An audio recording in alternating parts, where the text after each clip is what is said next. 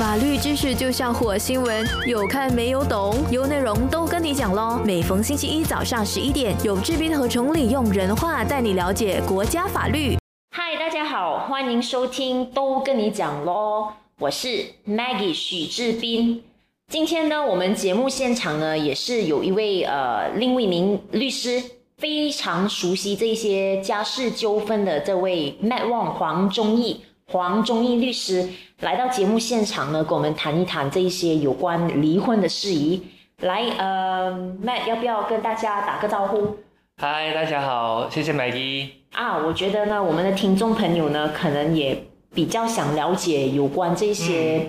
离婚的事宜。我们常常听到人家说，呃，我要离婚啊，呃，最我觉得最大的迷失就是，常常我也会有些客户会问说，呃，我是不是一定要分居两年嗯，才可以离婚？其实是是怎么样的一个情况呢？Matt 要不要跟大家解释一下？好，其实是没有要分居两年这一个那个要求的，也不懂大家是从哪里看来，但是确实我也本身也遇到很多这样子的那个问题。其实，在马来西亚呢，呃，那个要求呢是你必须结婚之后至少两年，那么你才能谈离婚，而不是你需要分居两年。所以他是要让你结了婚之后不要随随便便的就要讲要离婚，大概这样的意思啦，就是说至少两年，那么你才来离婚呢？那么如果有些呃有些夫妻就就硬要在那么两那那个嗯两年里面，始终他们可能真是性格不合了，嗯没有办法再走下去了。有没有这个机会，他们是可以选择离婚这条路呢？跟你讲，Maggie 就很会问，确实是有这样子的那个东西。就虽然说我们刚刚讲到说至少你要两年，但是它确实是有，如果你有特别的特殊的状况，那个法庭呢可以行使那个斟酌权啊、酌情权，然后来批准你在两年里面也可以啊、申请离婚。那么其中一个很大的那个最常见的原因就是，比如说受到身体或者心理上的伤害。比如说啊，妻子被啊丈夫家暴，那么就必须要在两年里面离开丈夫的话，那么她就可以向法庭申请提早的那个呈请离婚。是单方面的去申请嗯这个离婚吗？对对对，在这样的状况就必须是单方面。呃，如果说是双方面的话，其实啊、一定要两年，一定就是要嗯、一定两要两年。如果是要在两年里面选择离婚的话，那么就只好单方面申请了，是是这个意思吗？两年，两年两年里面，就是其中嗯一方要离婚的话，就唯有是因为。因为法律上的那个规定是说，如果你想要在两年里面申请离婚的话，那么这个是一个例外。那么这个例外，我刚刚讲过，它的啊、呃原因就必须要是受到生理或者心理上的伤害。那么这个通常例外是这样子的那个状就即。使双方其实是同意离婚的，同意在两年里面离婚，但是也是不行。目前的案例是没有。哦，嗯好的好的，哦，那我也了解了。呃，还有另外一个呃迷思呢，就是呃，有些人可能会问说，呃，我在我还没有这个到法庭去呃去离婚申请这个离婚的程序之前，嗯，我是必须去这个登记登记局那个 JPN 那边先呃进行一些登记或者是注册，是有这样的一个一个程序吗？嗯，是有的。那么啊、大家如果你随便谷歌，你就会看到人家会讲这个东西，讲说，哎，要先去 JPN。那么这是如果你要单方面申请离婚的话的其中一个条件，是你必须去 JPN，嗯，他们。大家会讲说这是辅导，那么他们是会尝试让你复合，然后通常呢是会有三个啊、meeting，三个那个见面见面会这样子，然后你就可能是分开，也可能是一起，让这个是是你的地区的那个 GBN 啊、的 Marriage Tribunal 的决定。那么通常会这样子，但是如果说你们已经可以达成协议的话呢，那么其实是不需要的，因为如果是协议离婚的话，你其实只需要啊、双方一起啊、可能找同样的律师或者找不同的律师，然后啊、去向法庭呈请离婚，那么你就可以省略这个 JPN 的这一个啊、步骤。哦，就是说，如果双方是同意离婚的，那么就不需要到这个这边。嗯，协议离婚是大致上是因为协议离婚，其实它不只是你双方同意离婚，它也必须同意离婚以下的所有相关的那一个。啊、事项，比如说，如果你有孩子的话，那么孩子的监护权跟抚养权啊，那么之后的探视权啊，还是孩子的那个抚养费啊，然后嗯，妻子的那个呃赡养费啊，还是如果你们有那个婚姻财产的那个分配，所以如果这一些所有的事项呢都已经达成协议的话，那么你就可以采取。啊，这个比较省工的这个方式去协议离婚，然后就不用去 JBN，然后也啊价费用上也其实会比较啊低，呃时间上也会比较快。嗯，那么说回这个 JPN 那一边呢，嗯比方说妻子呃就是想要单方面的申请离婚，那么呃 JPN 那边他是会呃会传召这个丈夫吗？传召丈夫到那个见面会吗？是这样吗？啊、是的，其实嗯，那个过程呢，啊、目前为止还是就是填一个两块钱的 form，你去啊、所有你最靠近的 JPN，因为如果你去其他地区的 JPN，他们可能就会给你一点麻烦，哦，所以你比如说你住在 PJ，那么你就应该要去 PJ 的那个啊、这边或者去沙拉姆的，就是同一个州的，呃，不是去加兰杜达的这样子。然后填了 form 了之后呢，他就会定一个日期。嗯，这这个也是是不一样的那个 GBN 的那个分会，它的那个处处理的方式会有一些不一样，但是多数呢，他们就会分开啊、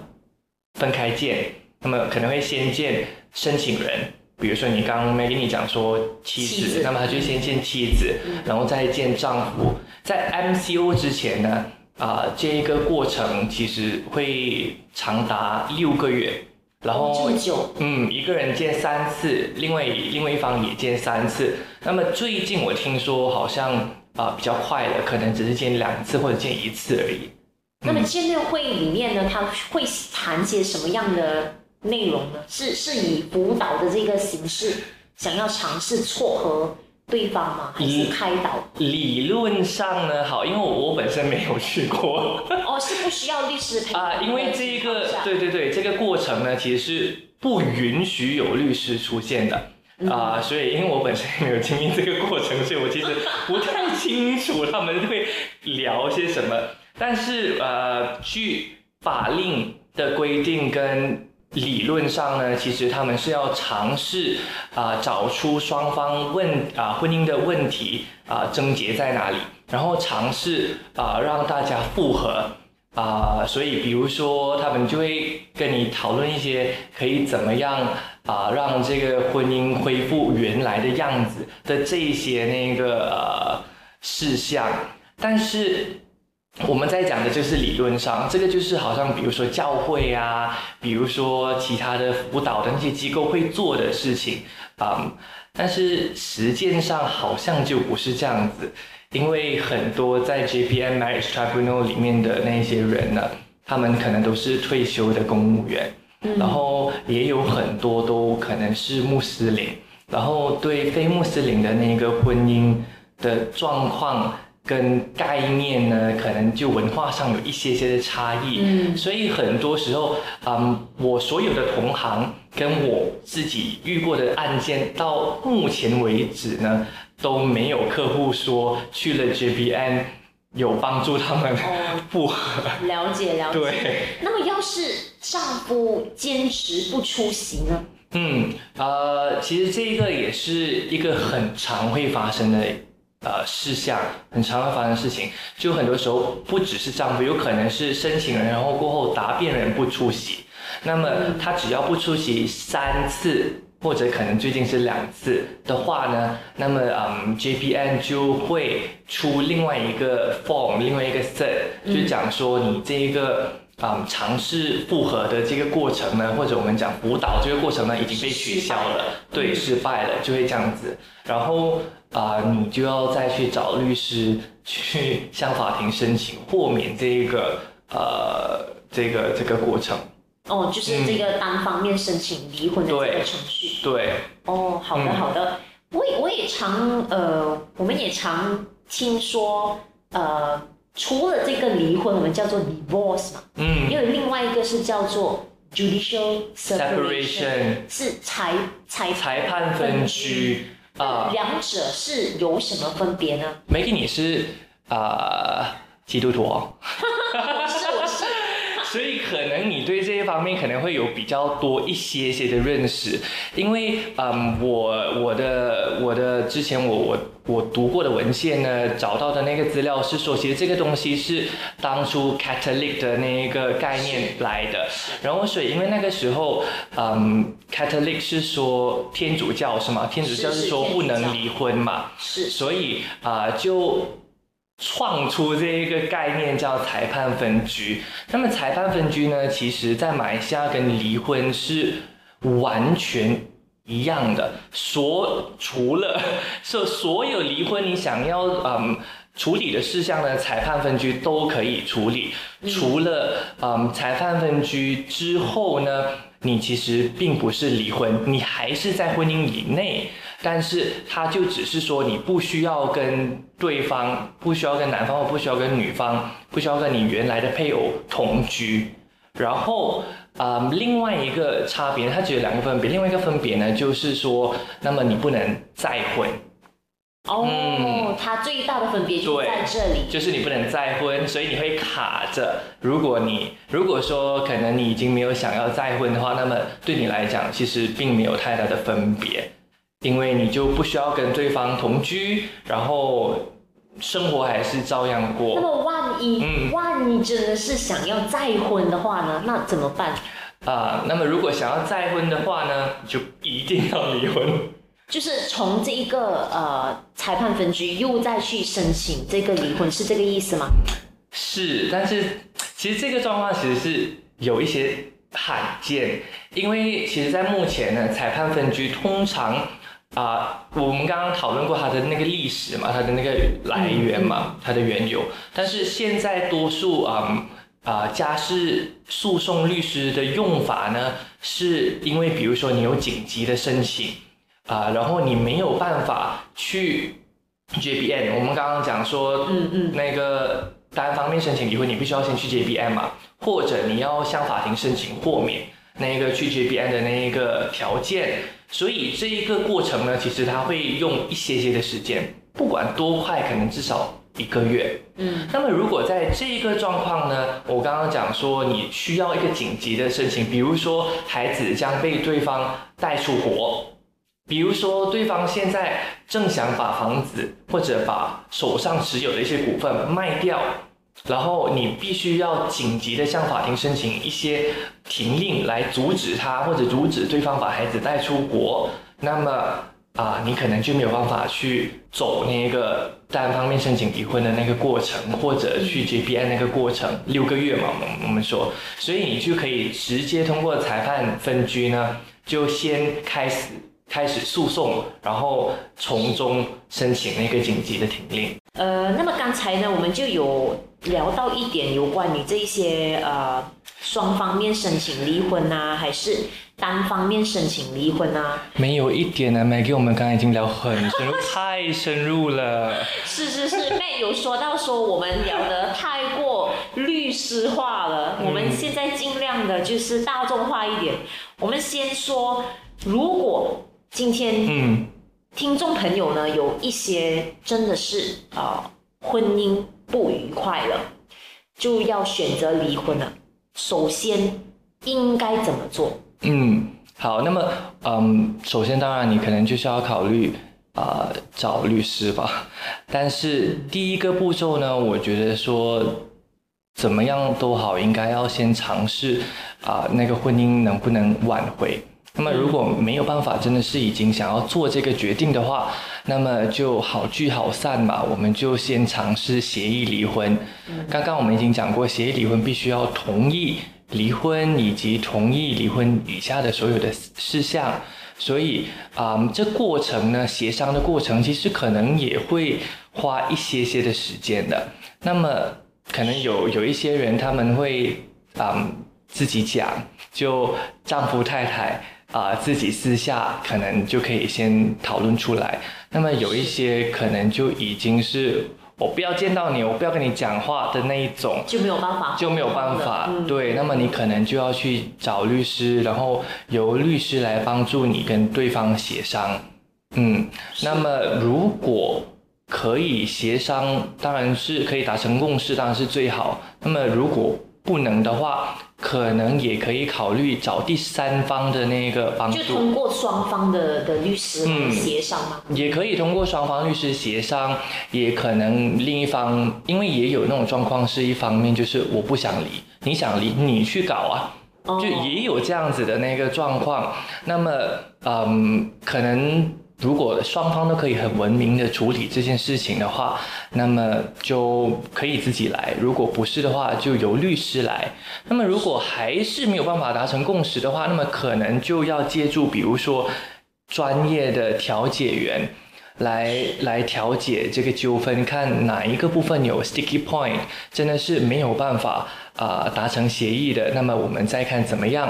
那么如果到后来真的是没有办法的话，那么你可能就要选择走那个单方面申请离婚的那个步骤、那个过程。这个调解员是双方必须必须认呃就同意这个聘请这个调解员吗？是，嗯有有没有说有哪一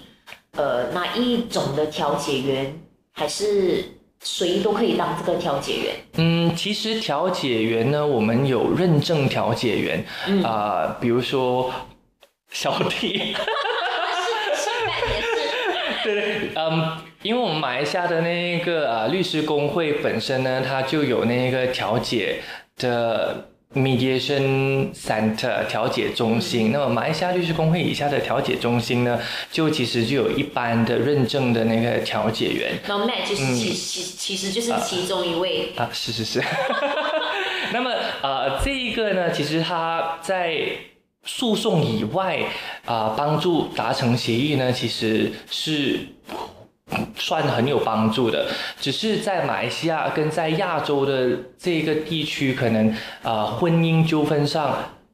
比较没有那么常被用。呃，如果是比如说欧洲、美国、啊、英国、澳洲这些国家呢，其他那些地方呢，其实调解是非常普遍的。对嗯，对，是，嗯是。那么在呃，Matt 你本身的经验有没有成功的调解过呃失所谓这种失婚的这一些？呃，OK，是有，但是我对我来说，多数我接到的，因为我多数都是处理纠纷比较严重的那个案件，所以啊、呃可能没有办法在嗯单方面申请离婚之前就先调解成功，呃，多数呢可能是后来。啊、开始了诉讼之后，那么协商成功的，那么这些例子就还蛮多的。哦，嗯好的好的。嗯。那么呃，就谈了这一个双方面申请的部分，呃，那么单方面申请呢？嗯，好。那么如果是单方面申请的话，就是我们刚刚讲那个要去 JPN 要去登记登记局的那个过程是啊、当然这个过程就会嗯。复杂很多，然后费用也会高很多。如果是双方面申请的话呢，其实达成从达成协议开始入禀法庭，啊、时间可能一个月或者就可以，嗯，一个月、两个月吧。如果有时候可能遇到假期，但是多数就是三个月里面就可以搞定，全部东西就可以做好了。啊、从入禀法庭开始，所以费用也也多数可能会在一万以内。嗯嗯，一万以内。嗯，如果是单方面的话呢，事情就不是那么简单了，因为单方面你最少呢，你就必须要向法庭证明说你的婚姻已经破裂到无可挽救的那个地步。那么，嗯。要怎么证明婚姻已经破裂到无可挽救呢？那么这个这里面就有一些不一样的那个过程，嗯，有有没有一些呃案例的这些不可挽救的这一个这一个例子？嗯，其实不是案例，但是法令下已经是有说，他不是随便讲说你讲哦，我觉得不可挽破裂到不可挽救就不可挽救，因为法律其实它有阐明很清楚的，不可挽救啊破裂到不可挽救的那个过程呢，它有四个方式。那么一就是对方啊进行对方通奸吗？进行哦对方通奸导致你无法。就是有外遇的嗯，有外遇。嗯，OK，法律上的那个定义可能会更嗯露骨一些，它必须要是男性跟女性发生性行为，它不是单单只是外遇而已的啊。嗯，了解了解。嗯，然后过后，它除了通奸之外，它还必须要有另外一个那个部分是说啊、你没有办法，你无法忍受跟对方共同继续生活下去。那么这个是其中第一个方式。第二个方式呢，最常用、最常见的方式呢，是嗯，因为对方的行为而你无法被合理的期望跟对方共同生活。嗯，嗯，那么这个其实就非常的广，它可以是任何的事情，比如说对方一直打 game，这样一直玩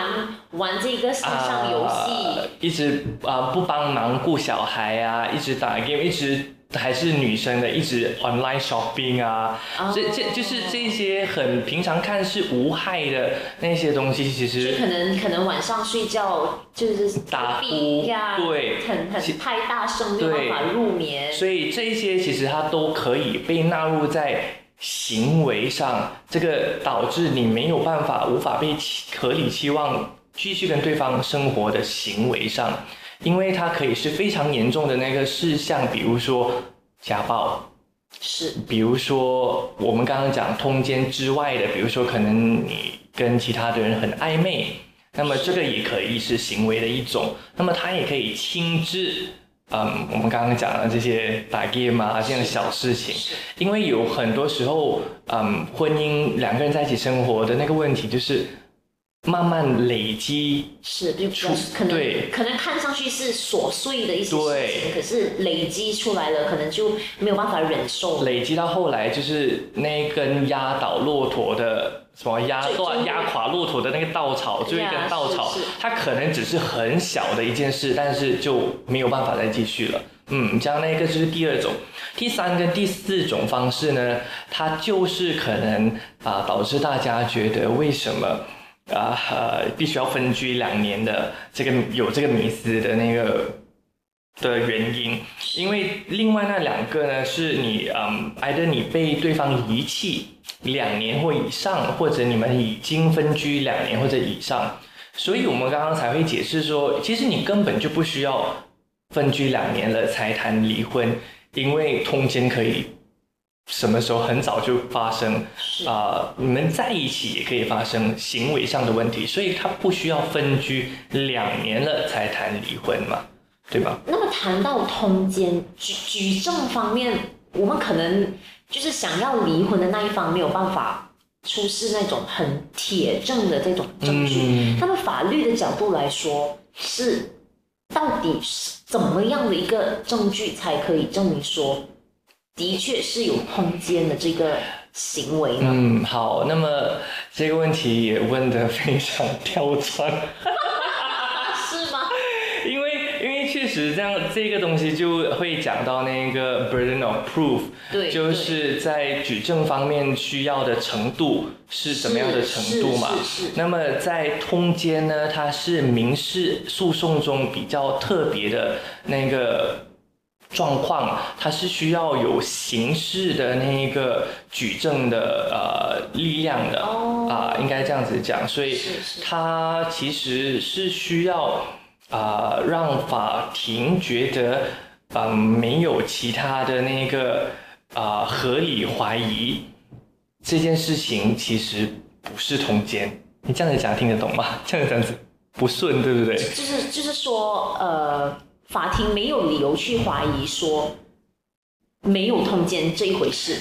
对，就就是那个举证的人必须要证明到这样子的程度，呃，让法庭觉得没有其他合理的解释啊，来解就是完全没释。有疑点对，完全没有疑点的啊。那么我通常跟客户可能就会讲说，好，那么就是说你必须要证明到九十九 percent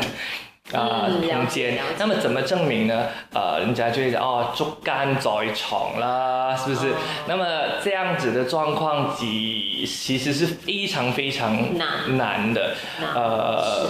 你不管你花多少钱，呃，那个什么私家侦探啊什么其实很多时候那些证据去到律师那里，律师就会告诉你，其实一点都不管用。所以最常见的呢，其实就是比如说，呃，跟那个外遇的对象有了孩子，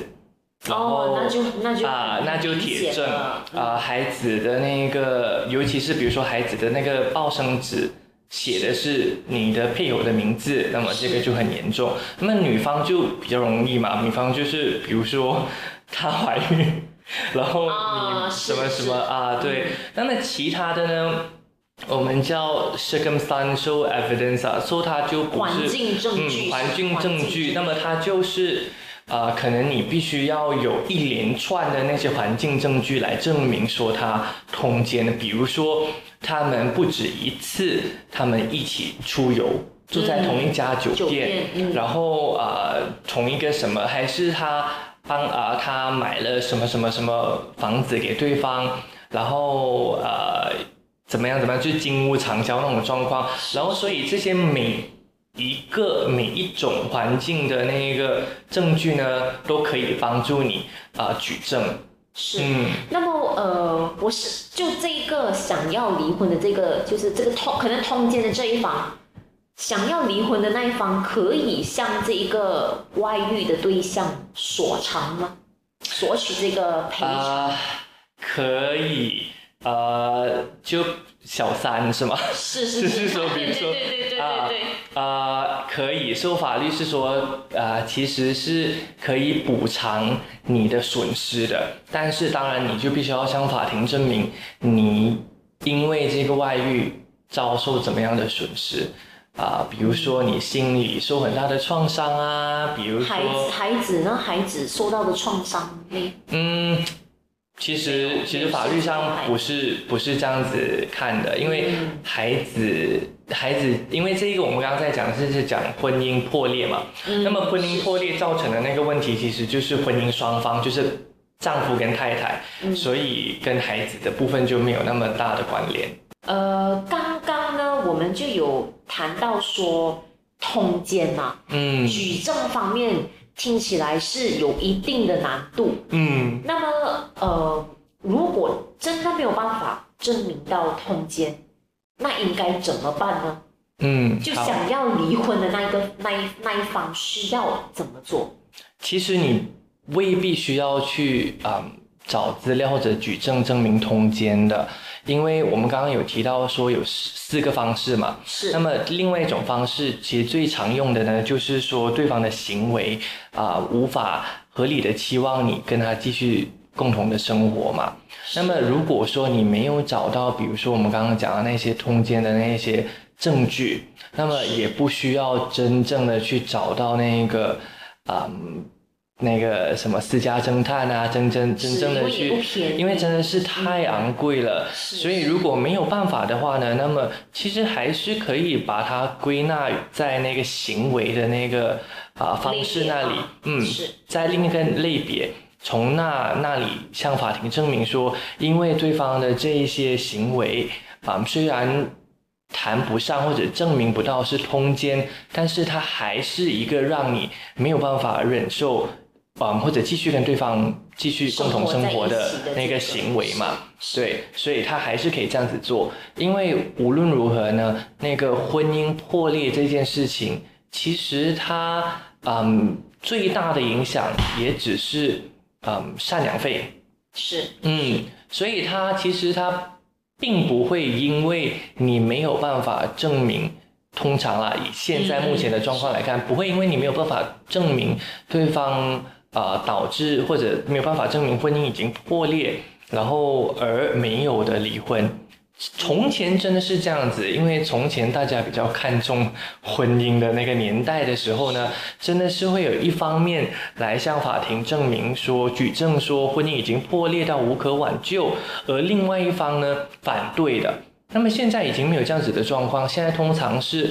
一方来说是你造成婚姻破裂，另一方就来说是。啊，另一方造成婚姻破裂，是就是大家互相对指责，对，所以就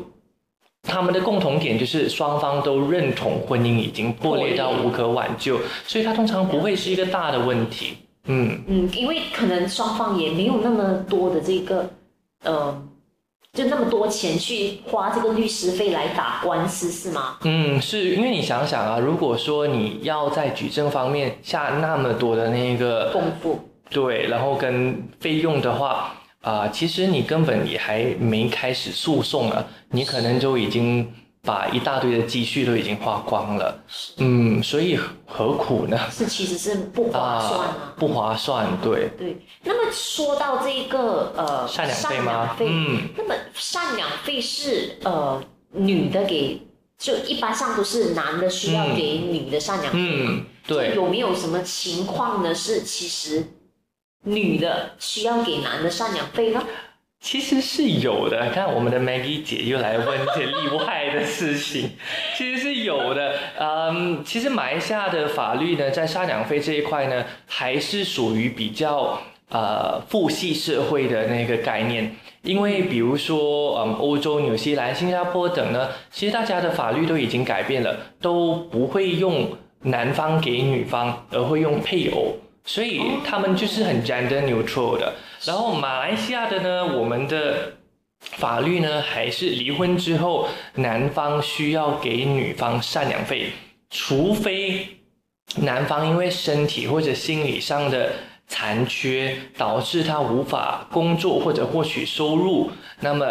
而女方的收入呢，又让法庭觉得可以合理要求女方给。如果在这样子的状况呢，那么就属于例外的状况，就是我们的 Maggie 问的那个状况，是，所以是很流浪的去到那里了，那么法庭就可以讲说啊，女方必须要给男方赡养费，对。那么法庭一般上先说，呃，男需要需要给女方的这一个赡养费，一般上是。怎么样去定夺呢？给多少哈？是，当然，呃，如果协议离婚的话，那么可能就可以私自，呃，双方同意了就没有问题。对。但是如果可能真的是单方面申请离婚，没有办法需要打官司，一般上法庭就法官呢会怎样去呃定夺这个赡养费的数额呢？嗯，好，那么这个数额呢，其实。呃，跟其他的民事诉讼一样，嗯，其实通常我们刚才讲普通基本款啊，都是男方要给女方嘛，所以那么女方其其实就需要向法庭证明说，她有这样子的花费跟这样子的需要。那么怎么证明呢？你真的就是要存你的 receipt 啊，存你的 Touch and Go 的那个 statement 啦，Grab Pay 啦，Shopee 啦，这一些，因为现在我们用太多方式付款了嘛，就你平时的生活习惯，对。这些所有的都都得给对。存下来，对，这一个就是你你原有的生活。的这个呃方式，对，因为法官呢会遵照你们双方在婚姻的之前，对婚姻的时候，婚姻的时候，对婚姻状况的时候呢，啊，你的花费来根据你的这这个就属于你的需要嘛，根据你的那一个时候的那个花费的那个数额来判断啊，男方需要给女方多少钱，然后嗯，所以这个东西呢，除了你平常 day to day 在用的东西呢，啊。你可能有时候你是要去弄头发啦、旅行。啦、化妆啦、保险啦、补品啦，都是被纳入。按摩啦，所有，所以有很多的贤妻良母，有时候就来 来来找来来到这样的那个这个这个这个这个地步的时候，他就会说：“哎呀，走进我那时候就不要那么省，早知道我那个时候就不要这样子做，我不要替他省这个钱。”啊，这样现在就 claim 不到喽。哦哦，那么听众朋友真的是要好好享受，当你这个在婚姻里面就要好好享受你这个生活的这个方式。当然，婚姻美满的没事，真的是要搞离婚的，这个就变得很重要的一个点了。嗯嗯，那么我觉得呃，听众朋友可能会有一个迷思，关于财产分配的那一个方面。是不是说，呃，如果一谈到离婚，就是，呃，那个身家要分一半，是有这样的一个说法吗？嗯，是没有啊，哦只是确实现在嗯越来越往那个方向走。那么这也是马来西亚跟其他国家比较不一样的那个部分，因为马来西亚呢，其实我们 by default 呢，它其实是零跟零的，就什么什么意思？就是嗯，就就就你其实你必须要向法庭证明，它不是从五十五十开始分配，所以比如说在英国。还是在其他国家的法律，他们可能就是我们从一半开始分配，然后啊、再看啊你你在那个劳律啊劳劳动的获取上，你付出上比较多，那么你就分比较多，他们是这样子分。但是马来西亚呢，我们是从啊、零开始的，所以是比如说，首先你必须要确定这一个东西是婚姻财产，婚姻财产呢，它需要是婚姻之后获取的财产。嗯，那么很多人、很多朋友的状况是，比如说，可能我们在一起工作、同居，然后我们一起买了房子，之后有了房子，我们才说我们注册结婚嘛。那么其实你那个房子呢，除非你是买 cash，如果不是的话，你那个房子其实它某部分也算婚姻财产。如果你是买 cash 的话呢，你当场给了的话呢，婚姻钱给，那么它就不是婚姻财产了哦，啊。除非你呃婚姻之后你再继续，比如说你装修，你继续 improve 那个东西，哦让它增值。如果不是的话，它就不是婚姻财产。那么你增值的话，也只有增值的那个部分是婚姻财产。那么当然，我们普通普通的那个广大的听众可能不，可能多数都会贷款嘛。是是，你贷款了的话，那么可能你就呃就就 就婚姻之前，你可能婚姻之后还继续嗯、继续在供期的。啊那么婚姻之前，那么我们这样子简单的讲，如果婚姻之前你供了二十 percent，嗯，婚姻后你还有剩下八十 percent，那么呃笼统的来讲，就是八十 percent 的房子的八十 percent 的那个价值才是婚姻财产，二十 percent 就不是。那么就双方可以各得那个八十 percent 的一半，是这个啊、意思吗？所以就只能从八十 percent 那里才来分配。所以你认清了哪一个部分是婚姻财产之后呢，那么你才能说好，那么这个工期呢是我们双方一起供的。嗯，是嗯，比如说一个月三千块，那么你工千五，工千五，那么我们就可以，我就可以证明，呃，是一半一半。嗯然后可能如果妈妈又可能会证明说，呃，除了这个之外，装修是我我给的，那么丈夫肯定说家具是我给的，那么这些其实都是替房子增值的那个部分嘛。嗯那么又这样子再来看，然后另外一个部分呢，就会是呃，可能通常是妈妈，妈妈就会说，嗯，这个家是我在照顾的。它是一间房子，是我把那个房子弄成一个家。是那么这一个嗯非金钱付出呢，法律也会考量在内、啊，所以它的那一个嗯分配呢，它不是一个嗯不是一加一？对，不是一个一加一的 formula，它有很多的人性的考量的。嗯哦，了解了解。嗯那么呃，还有另外一个说法呢，就是说到孩子方面啊，嗯就有些可能他们有孩子的话，是不是说孩子只要是小过七岁呢，就抚养权一定是归妈妈呢？嗯，其实不是的。嗯，孩子如果说小嗯七岁或者以下的话呢，那么会有一个嗯法律推定是说，嗯，七岁以七岁或者以下的孩子呢，嗯，抚养权在妈妈手上比较好。哦，啊，那么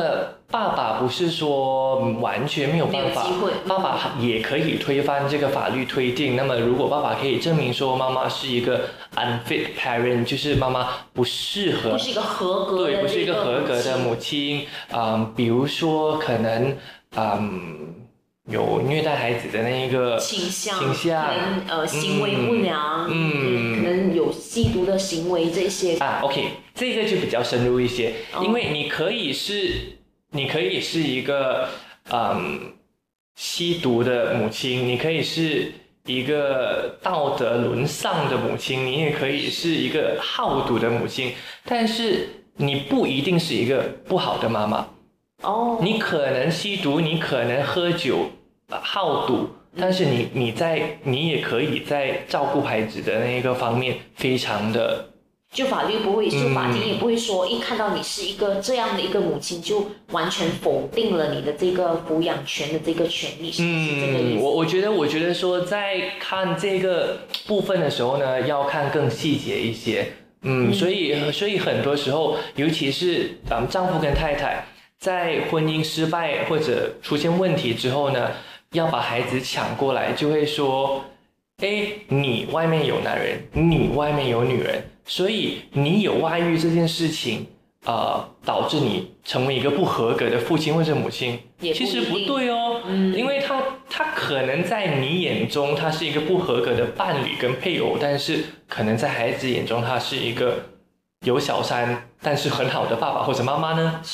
是。对，所以这这真的不一定，嗯。嗯，好了，今天很感谢呃 Matt 黄忠义律师来到我们这个节目现场，跟我们畅谈家事纠纷。单听都那么过瘾，再配上视频就最好不过啦！赶快点击 CP Kun Associate 的 Facebook 以及 CL 单 .com .my，给你更精彩的视听享受，优内容让你过上优质的生活。